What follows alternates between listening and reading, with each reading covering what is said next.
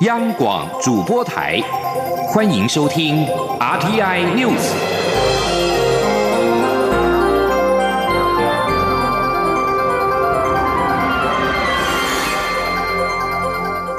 听众朋友您好，欢迎收听这节央广主播台提供给您的 RTI News，我是张顺祥。中央流行疫情指挥中心在二号晚间宣布，将浙江省的温州市提升为二级流行的疫区。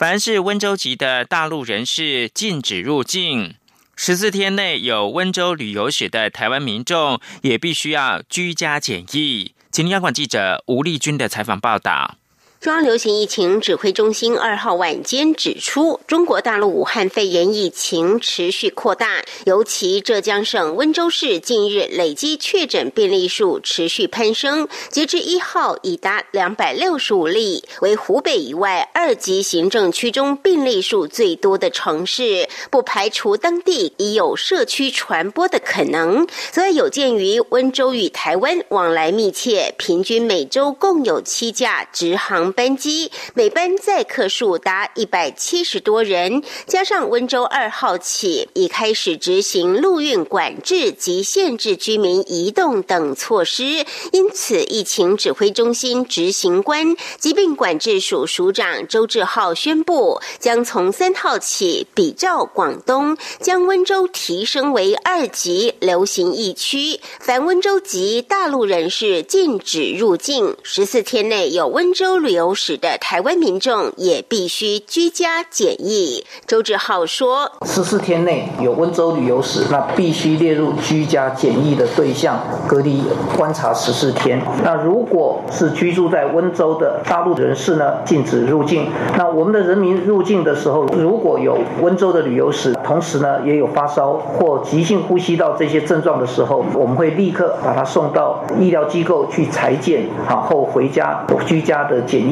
那检验的结果如果是阳性的话，那立刻会转为强制隔离来就医。由于目前受困武汉的台湾民众渴望在近期由我方派出专机接回，至于受困在湖北其他遭封锁的疫区，陆委会海基会也将积极向陆方交涉协助返台。有关台北市长柯文哲失言，不小心透露即将自武汉返台的民众可能隔。离的场所恐违反传染病防治条例，疫情中心也正请法务研析是否开罚。中央广播电台记者吴丽君在台北采访报道。为了防范新型冠状病毒的持续蔓延，教育部宣布，高中以下的各级学校将延后两周开学。换句话说呢，寒假将会延长两个星期，而暑假则是平行延后两个星期才展开。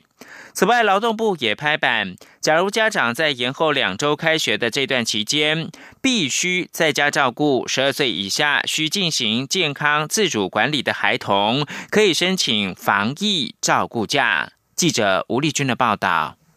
教育部长潘文忠二号在中央疫情指挥中心记者会上宣布，因应国外武汉肺炎疫情持续升温，未免开学后疫情蔓延，因此高中以下各级学校将延后两周开学。潘文忠说，在高中以下学校会延长寒假来缩短暑假，那么寒假会从原来的二月十一号开学日啊，延后到两周，也就是二。二月二十五为开学日，那让暑假来做缩短。原来暑假是七月一号开始放假，那么就从七月十五来开始放假。潘文中指出，整个假期是以平行挪移的方式来处理，既不影响学生的上课日，也不影响学生的受教权益。至于在此期间原定举行的各入学考试，包括国中会考、技专统测和大大学只考考期日程都不变，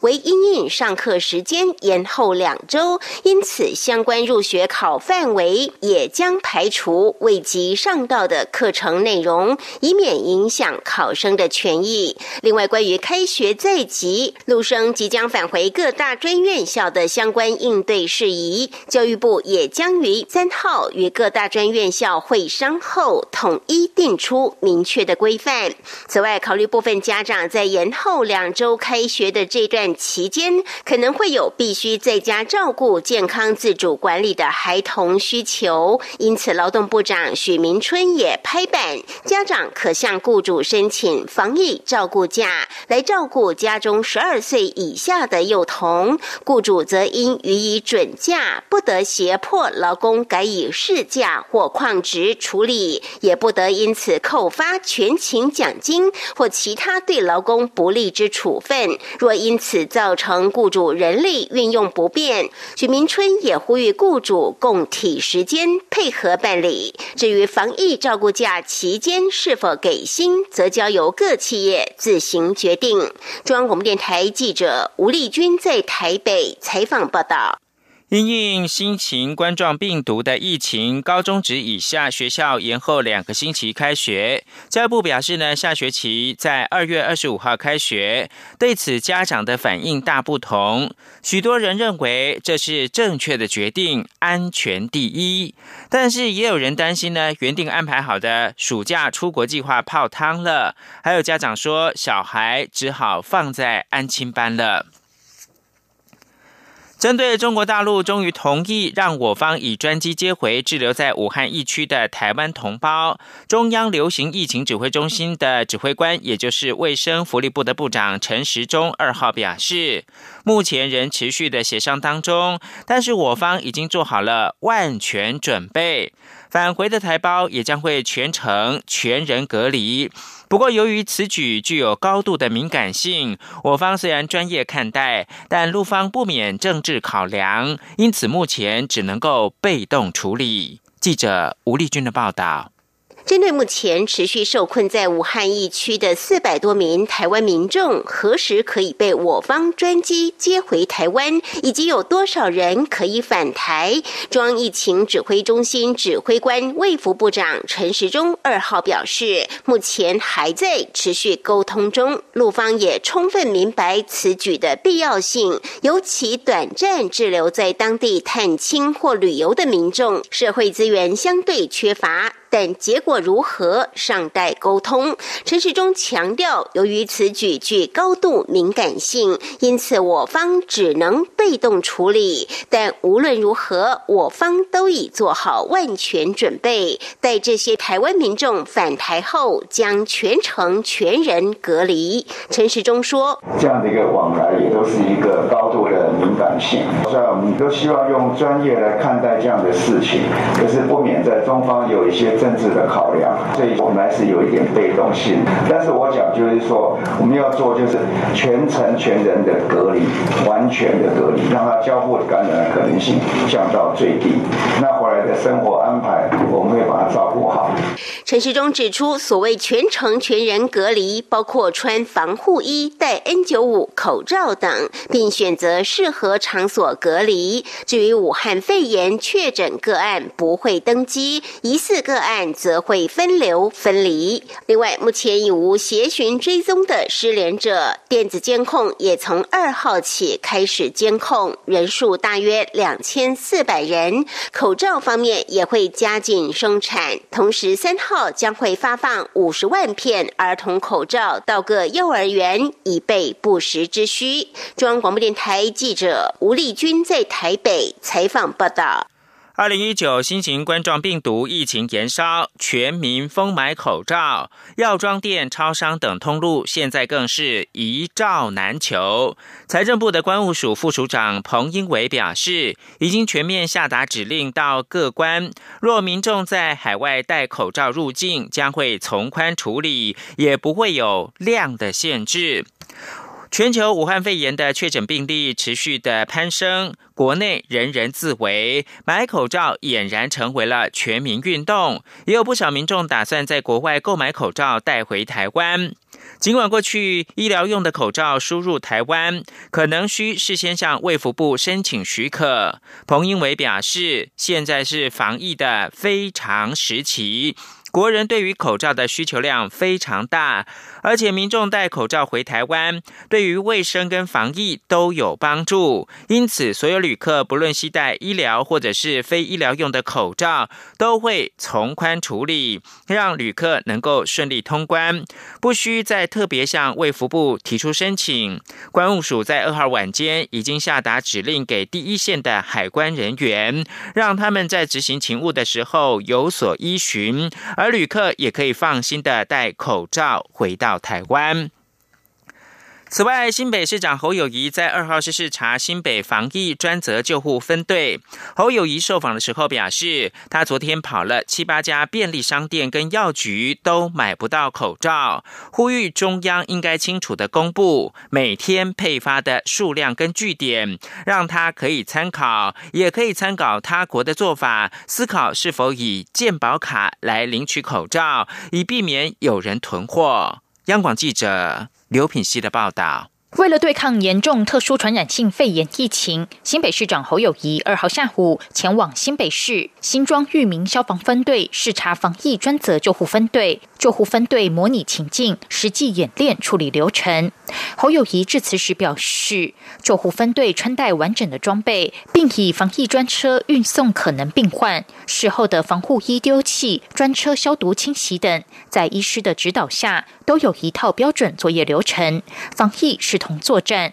整个流程一点都不能疏忽。他希望透过演练，让相关防疫工作更完整确实，度过疫情高峰期。侯友谊受访时则说，经济部说口罩会在一号傍晚到货，他一号晚间亲自到七八家便利商店、药妆店还有药局，但都买不到口罩。市长都买不到，市民买得到吗？他呼吁中央应该清楚公布每天配发的数量与据点。此外，为了解决有民众囤货的问题，中央也可以参考澳门、新加坡等国以身份证领取口罩的方式，思考是否让民众凭健保卡领取口罩。他说：“中央每天全国的生产量多少，配发出来多少，要很清楚的告诉我们所有的全国市民们。更重要的，每一个县市，包括我新北市。”配花多少？然后这些配花的量，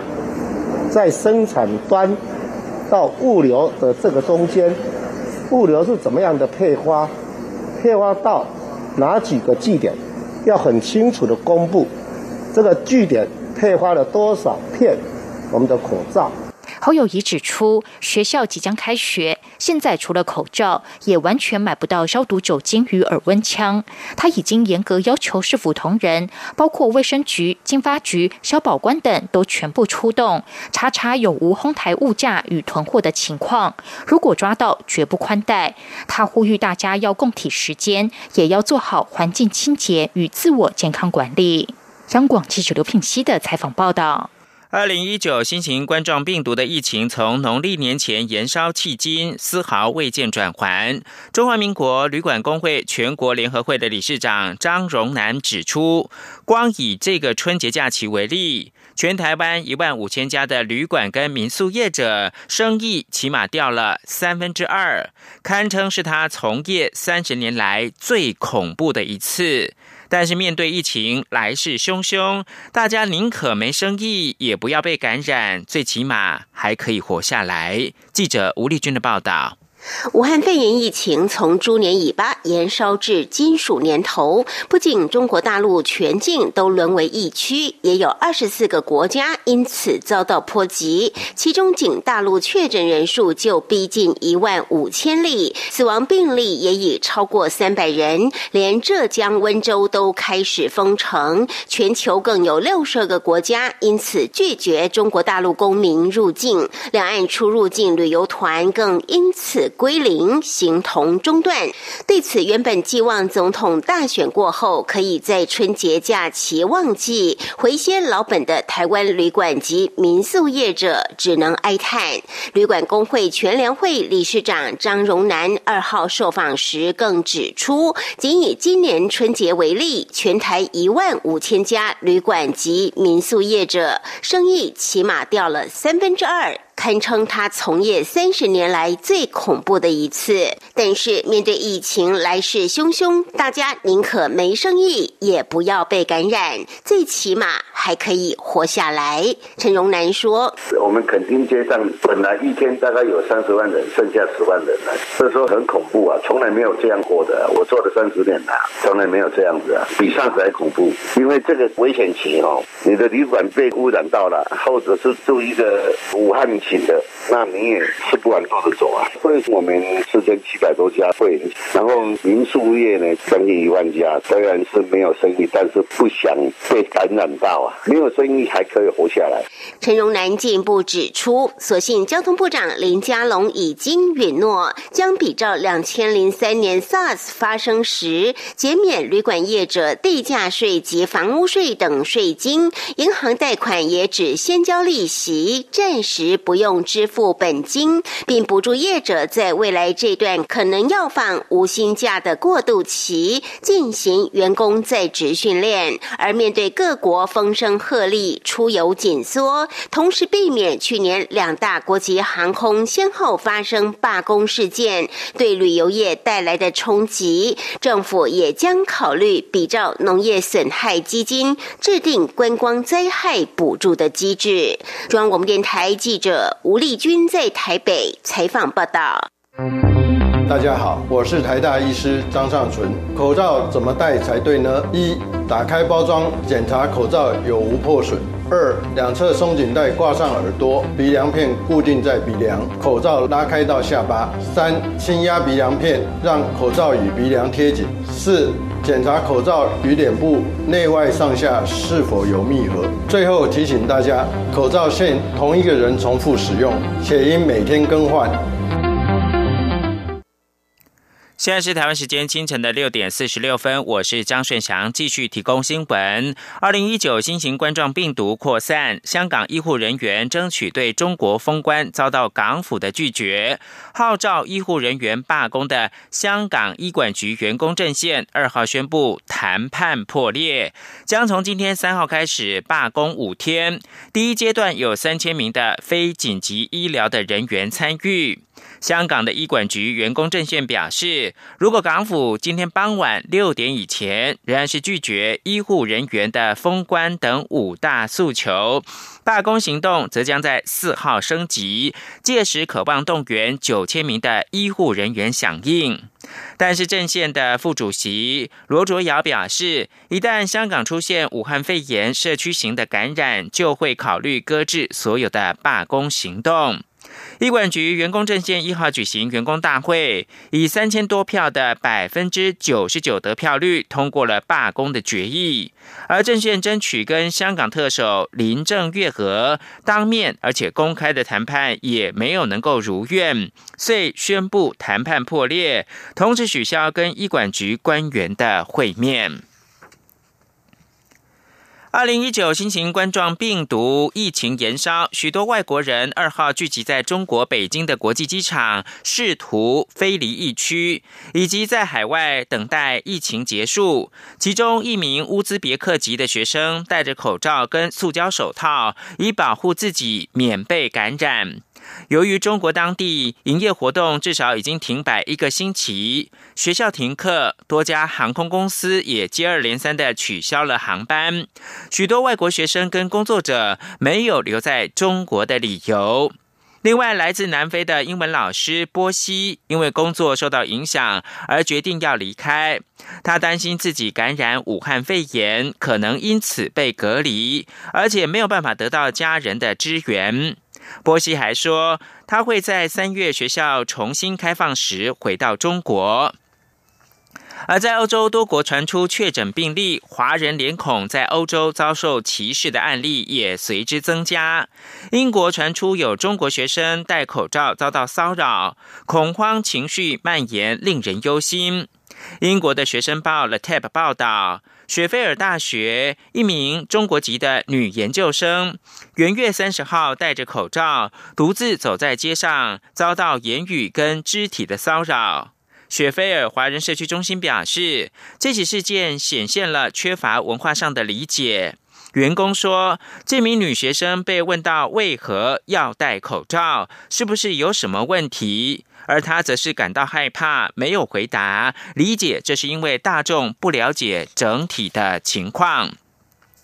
曼彻斯特大学的亚裔硕士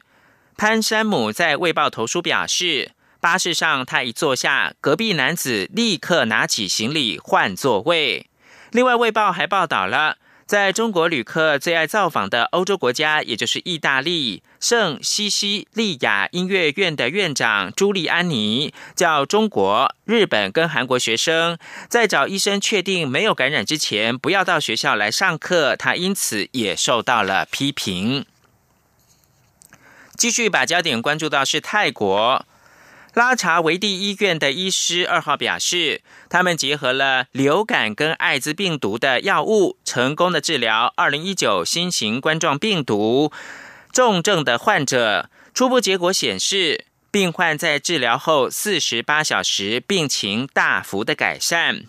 路透社报道。曼谷拉查维蒂医院的医师说，有一种治疗武汉肺炎的新方法，使数名病患在他们的照料下状况有所改善。病人当中还包括了一名来自武汉的七十岁中国老妇人，她曾被检测对病毒呈现阳性反应长达十天。泰国医师的给药治疗结合了抗艾滋病毒跟流感等两种的药物。二零一九新型冠状病毒疫情蔓延全球之际，白宫国家安全顾问欧布莱恩二号说，中国因应武汉肺炎疫情，已经比他们过去的危机处理还要更透明。但是，北京当局至今仍未接受美国提供的协助。欧布莱恩接受美国哥伦比亚广播公司 CBS 政论节目，面对全国访问说。目前为止，中国人肯定比他们在过去的危机更透明化，我们对此表示赞赏。但北京当局依然没有回应美国疾病管制及预防中心和美方其他卫生专业人士提供协助的意愿。此外，世界卫生组织 （WHO） 前西太平洋地区的主任，也就是日本地区医疗机能推进机构的理事长尾生茂表示，中国初期行动滞后，致使俗称武汉肺炎的2019新型冠状病毒的疫情蔓延。尾生茂1949年出生在东京都，毕业于自治医科大学。SARS 流行时担任 WHO 西太平洋地区的主任，二零一四年开始担任现职。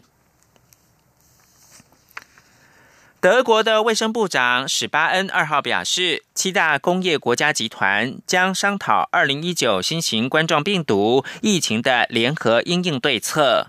七大工业国集团是由加拿大、法国、德国、意大利、日本、英国跟美国所组成的。武汉肺炎疫情蔓延全球二十多国，目前中国确诊病例已经有一万四千多例，还有超过三百人丧命。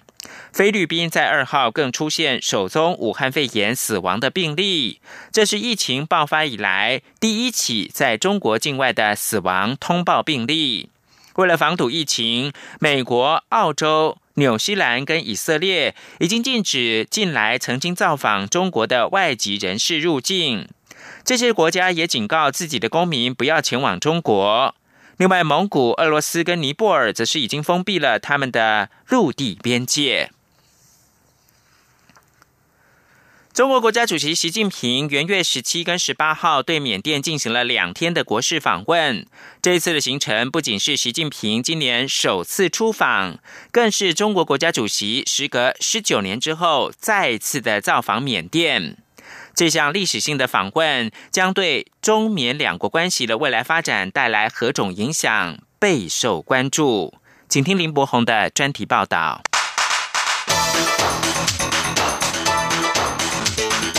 专题报道。十七号，缅甸首都奈比多的机场之外，一群缅甸学生手持缅甸和中国两国国旗，热烈欢迎重量级贵宾——中国国家主席习近平新的一年首访缅国。这是在中缅建交七十周年之际，中国国家主席相隔十九年之后的首访。习近平并带了一批庞大的经贸代表团随行，也与缅甸实职领袖翁山苏基、总统温敏会面。两国除了签署多达三十三项协议之外，也发表了联合声明。在中缅关系看似更上层楼之际，外界也好奇中国选在此时首访缅国的缘由。时事评论员周晓辉在媒体上分析，中缅建交七十周年或许只是习近平出访的表面借口，实际成因应与担心美国制裁有关。他认为，尽管美国与中国签署了第一阶段贸易协议，但是中国会多认真的执行协议，无从得知。一旦中国毁约，美国即可实行惩罚机制，届时中国的能源供应可能受到波及。事实上，中国与缅甸早于二零零九年就签署了中缅油气管道协议。根据当局统计，截至去年六月底，中缅管道已经累计输送原油一千九百三十万吨，然而却还达不到原先预估的两千两百万吨原油的水准。周晓辉认为，这次习近平出访缅甸，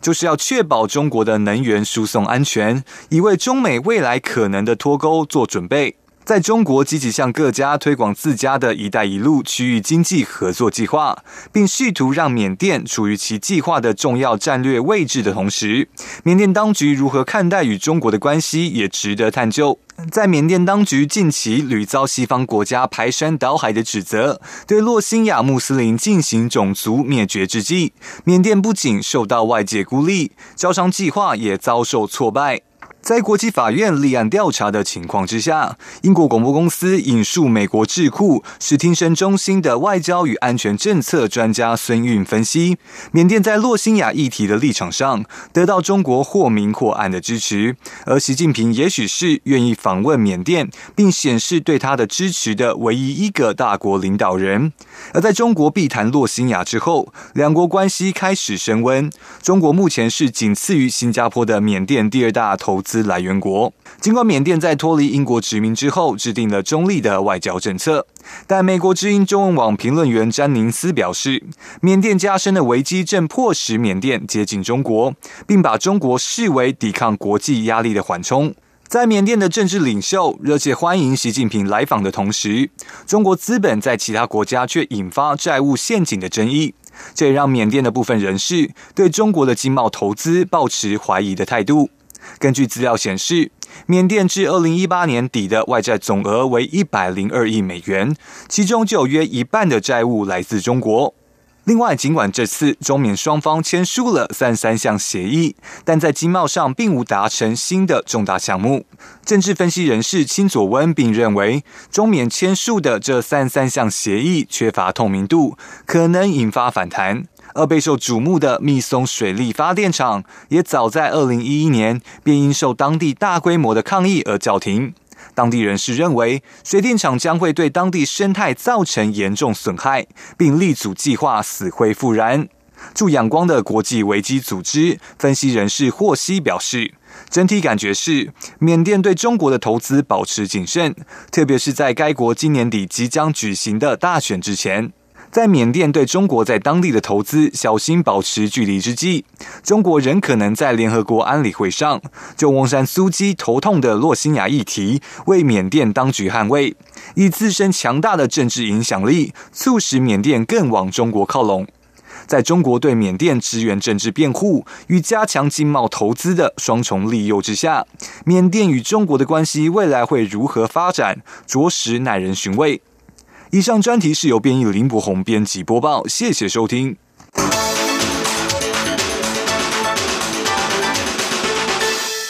最后提供给您是英国伦敦南部的斯特里萨姆区二号发生一起男子持刀伤人的恐怖攻击事件，有三个人受伤。警方认为这起案件跟伊斯兰教徒有关。这起持刀伤人案件发生的时候，目击者看到一名男子手持一把大砍刀，而且胸口绑着银色的罐子。伦敦都会区的警察局在推特发文表示，二号下午两点左右，警方在斯特里萨姆区的一条街道开枪击中。这名男子，他当场宣告不治。以上新闻由张顺祥编辑播报。